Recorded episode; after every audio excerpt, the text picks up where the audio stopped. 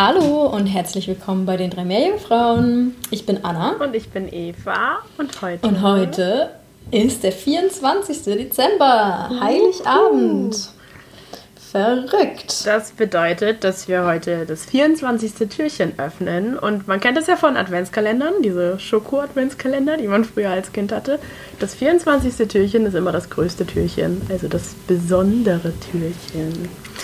Ja. Genau, also öffnen wir das heute mal. Plitsch, platsch. Es, übrigens hat sich, äh, haben sich Leute bei mir beschwert, ich sage das Plitsch, platsch nicht motiviert genug, Anna. Mir wurde gesagt. also, Plitsch, platsch. Grüße gehen raus an Miri, würde ich sagen. Ja, auf jeden. Nörgler Miri. Was genau. befindet sich hinter ähm, Türchen 24, Anna? Hinter dem größten und besondersten Türchen befindet sich natürlich, denn wir befinden uns hier ja bei den drei Meerjungfrauen, etwas, was man im Meer finden kann oder vielleicht finden kann oder vielleicht auch nicht finden kann. Darüber diskutieren wir gleich. Und zwar uns, die Meerjungfrauen. Die Meerjung also uns kann man tatsächlich manchmal im Meer finden. Wir meinen manchmal. Meerjungfrauen, Meerjungfrauen. Also. genau, wir reden heute nicht über uns, wir reden über die Meerjungfrauen. Genau, und über die Biologie und das Verhalten und das Ganze mit wissenschaftlichem Background, weil. Genau. Ja, es gab ähm, oder es gibt einen Wissenschaftler, der, ähm, das ist ein äh, relativ renommierter Ozeanograf, beziehungsweise hm, also einer, der biologische Meereskunde studiert und auch noch praktiziert. Ähm, der ist schon relativ alt, aber er lehrt, glaube ich, immer noch in den USA. Aber er ist ein Deutscher, tatsächlich. Äh, und hat auch in Kiel seine Ausbildung vollzogen. Er hat hier studiert und, ähm, und seinen, seinen Doktor gemacht und so weiter. Und er hat in den Ende der 80er, glaube ich, oder Anfang der 90er, ein Paper geschrieben. Mhm. Genau. Über Meerjungfrauen. Genau, also das Paper heißt äh, Mermaids, Their Biology, Biology, Culture and Demise. Spricht man das Demise aus? Ja, ich glaube Demise, ja. ja. Demise. Genau. Mhm. Ja. Und da, ähm, ja, da redet er darüber, wie, ähm, was es quasi für, ja, wissenschaftliche mh, mm, Hintergründe oder was es, er, er ähm, schaut sozusagen, wie man von, von dem, was wir bisher wissen in der Wissenschaft oder in der Meeresbiologie, ähm, zurückführen könnte darauf, dass es Meerjungfrauen tatsächlich gab. Weil er spricht halt später auch darüber, dass es die eben nicht mehr gibt, ähm, aus bestimmten Gründen. Genau, er ja. fängt vor allen Dingen damit an, dass man manchmal und ganz besonders, wenn man nur äh, Beobachtungsdaten, also es, es, sind ja keine Daten, die er von irgendwelchen Experimenten hat oder so, sondern er wirklich nur Beobachtungsdaten hat. Er fängt dann schon damit an, dass man dann manchmal auch Vorstellungskraft und Wagemut braucht. Und vielleicht können wir so ja heute auch mal an das Thema rangehen, besonders an Heiligabend, dass wir mal so ein bisschen uns darauf einlassen. Genau. Ja, er ähm, beruft sich viel auf Linnaeus, über den haben wir, glaube ich, auch schon mal gesprochen. Das ist dieser, ähm, ein Wissenschaftler den, im 18. Jahrhundert, der ganz, ganz viele Arten im Meer beschrieben hat. Ähm, und er hat ähm, gesagt damals, ähm, My hypothesis is that mermaids should be taken seriously. Also, dass wir quasi, ähm, ja, dass wir, dass wir wirklich daran glauben sollten, dass es mehr Jungfrauen gibt. Ähm, das war natürlich im 18. Jahrhundert, ähm, muss man auch dazu sagen. Aber ja, genau. Also auch äh, Karl Banse, der dieses Paper geschrieben hat in den 90er Jahren, nimmt es quasi für wahr oder schaut eben quasi, ähm, ja, oder also es liest sich so, als würde er daran glauben, dass es mehr Jungfrauen tatsächlich gab. Genau. Das finde ich ganz spannend. Und er fasst auch ganz gut so alles zusammen, was bisher über mehr Jungfrauen zu dem Zeitpunkt, zu dem er das geschrieben hat, halt berichtet wurde oder wie das überhaupt zusammengekommen ist. Aber eben aus einer biologischen Sichtweise und nicht aus einer kulturwissenschaftlichen ja. Sichtweise. Und das ist ganz interessant. Ja, genau. Ja, willst du mal so ein bisschen anfangen oder? Ja, ähm, ja genau. Also er beschreibt, ähm, dass, äh, also er beschreibt zum Beispiel das, sein Au äh, das Aussehen, sein Aussehen, das Aussehen äh, von Meerjungfrauen und er, und er beschreibt, ähm, was es für Arten zum Beispiel gibt, weil er, ähm, es gibt wohl anscheinend ähm, eine, in einer brasilianischen Ausstellung ein Exemplar einer Sirene, ähm, beziehungsweise, oder gab es mal? Vielleicht müssen wir ähm, kurz erklären, was eine Sirene ist. Sirene sind quasi Meerjungfrauen, also so wird das genau, Genus ja. genannt, wenn man so will. Mhm, mhm. Ja, so wie ich das. Ja, genau. Also ich, ich weiß nicht, das kennt man vielleicht, man kennt die ja vielleicht aus ähm, irgendwie der griechischen Mythologie oder anderen Sagen. Ähm, Sirenen sind ja eben Frauen im Meer, ähm, die ähm, Männer quasi ins Wasser locken und die dann dadurch ähm, sterben, zum Beispiel. Oder die, ähm, ja, die quasi mit ihrer wunderschönen Stimme ähm, und ihrem wunderschönen Aussehen irgendwie Männer anlocken und dann. Mhm. Fressen ja. die die da nicht sogar, oder? Ähm, ja, ich glaube, es kommt drauf an, auf die Sage. Aber ja, genau. Okay. Und ja, nach ähm, Karl Banse unterscheidet man ähm, diese Arten quasi im Genus der Sirenen. Und zwar sind die dann quasi oder die Unterschiede sind dann in ihrer geografischen Zuordnung oder wo man sie sozusagen finden kann. Ähm, und zwar gibt es Sirenen Sirena, die ähm, findet man im mediterranen Wasser, also im Mittelmeer. Ähm, dann die Sirenen Indica, ähm, die gibt es quasi in der Karibik, wie ich das verstanden habe.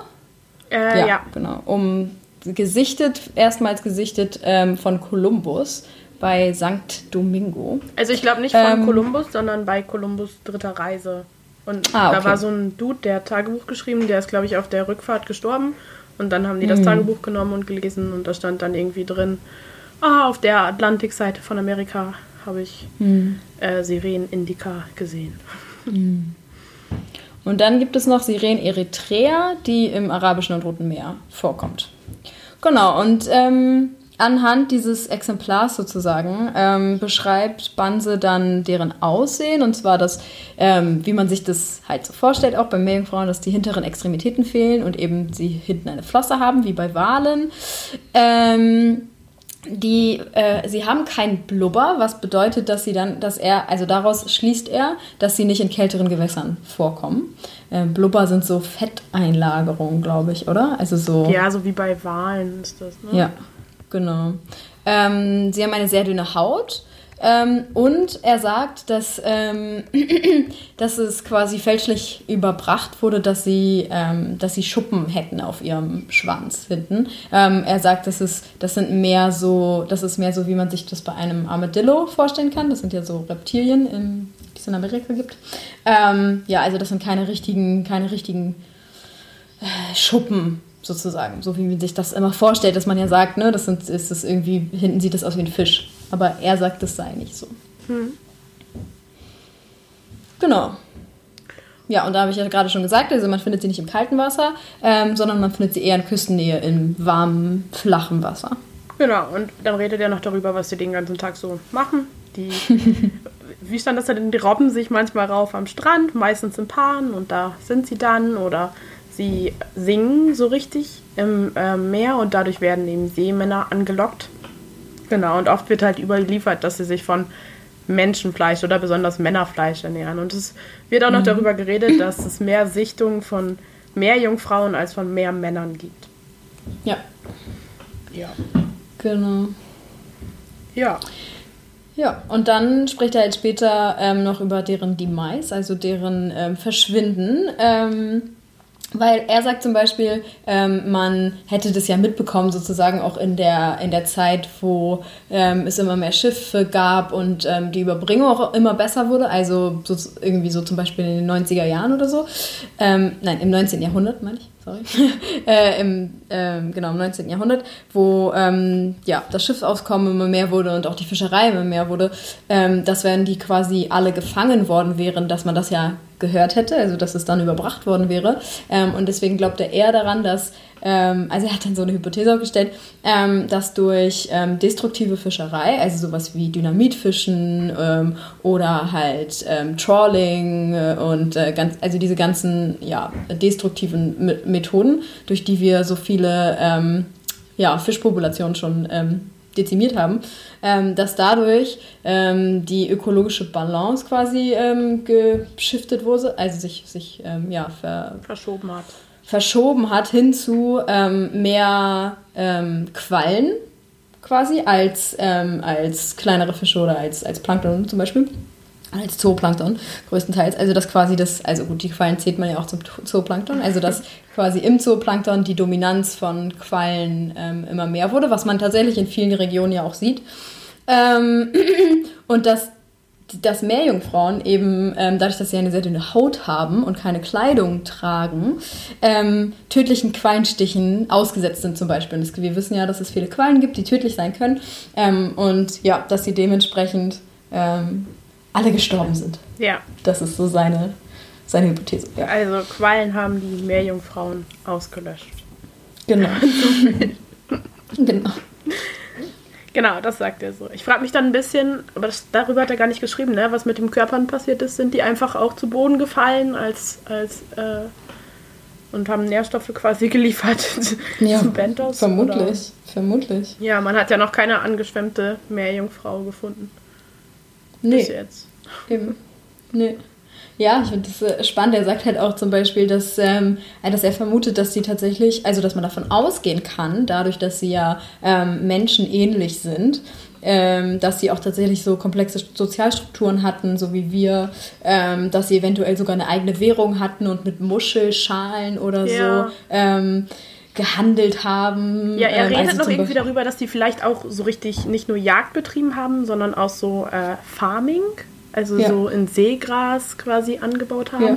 Und dass die auch richtige ähm, Nurseries, äh, äh, Kitas nicht, äh, Kindergärten, ja, Kindergärten quasi so hatten. Ja, das ist richtig, richtig spannend. Ja. ja. Aber er ja, genau, sagt eben auch, dass man das Ganze quasi nicht mehr so richtig aus biologischer Sicht betrachten kann, sondern wenn dann eher aus historischer Sicht. Also, dass man ja. da quasi wie an Archäologie rangehen muss und äh, danach gucken muss aus Überlieferungen, was dann erzählt wurde. Ja. Ja, ja, genau. Aber er sagt halt auch eben genau diese Sachen, also so, dass man Archäologie zum Beispiel nicht darauf anwenden kann, weil es unter Wasser ähm, halt keine also es hätte ja keine Töpferei oder sowas geben können. Also die hätten, man kann nicht ähm, irgendwie Artefakte von denen finden, weil alles, was sie hätten verwenden können unter Wasser, ähm, ja auch dementsprechend wieder ne, entweder zersetzt wurde oder also man einfach nicht nachvollziehen kann.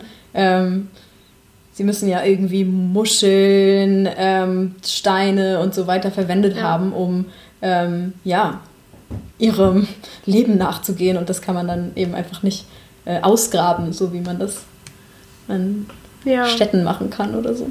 Ja, absolut. Ich, ich finde es total witzig, was er sich da alles überlegt hat. Er hat halt ganz viele, ähm, ja, so eben eher so historische ähm, oder kulturelle Überlieferungen herangezogen für seine, ähm, ja, für seine biologische Betrachtung ja. des Ganzen.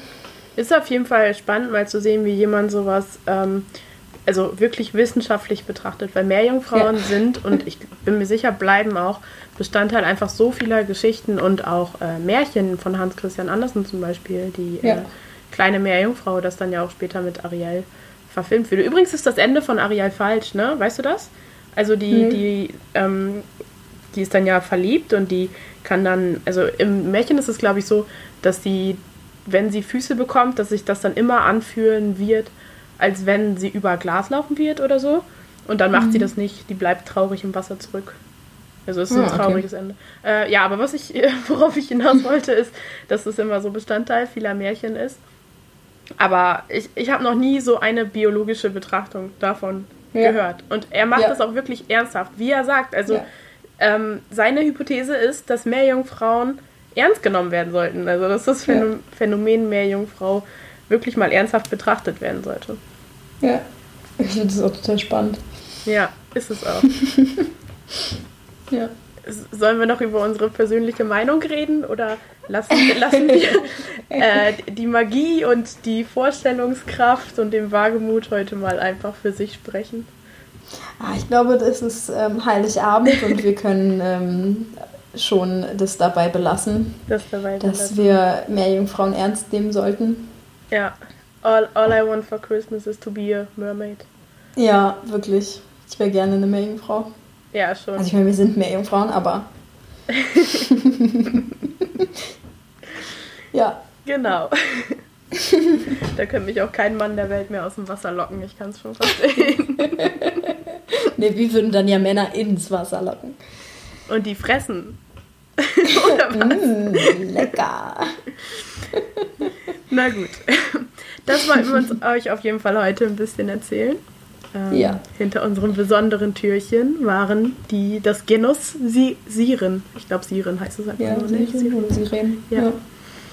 Genau, wir hoffen, ähm, ihr habt eifrig unseren Adventskalender verfolgt und konntet ein bisschen was im Dezember lernen. Ja, genau.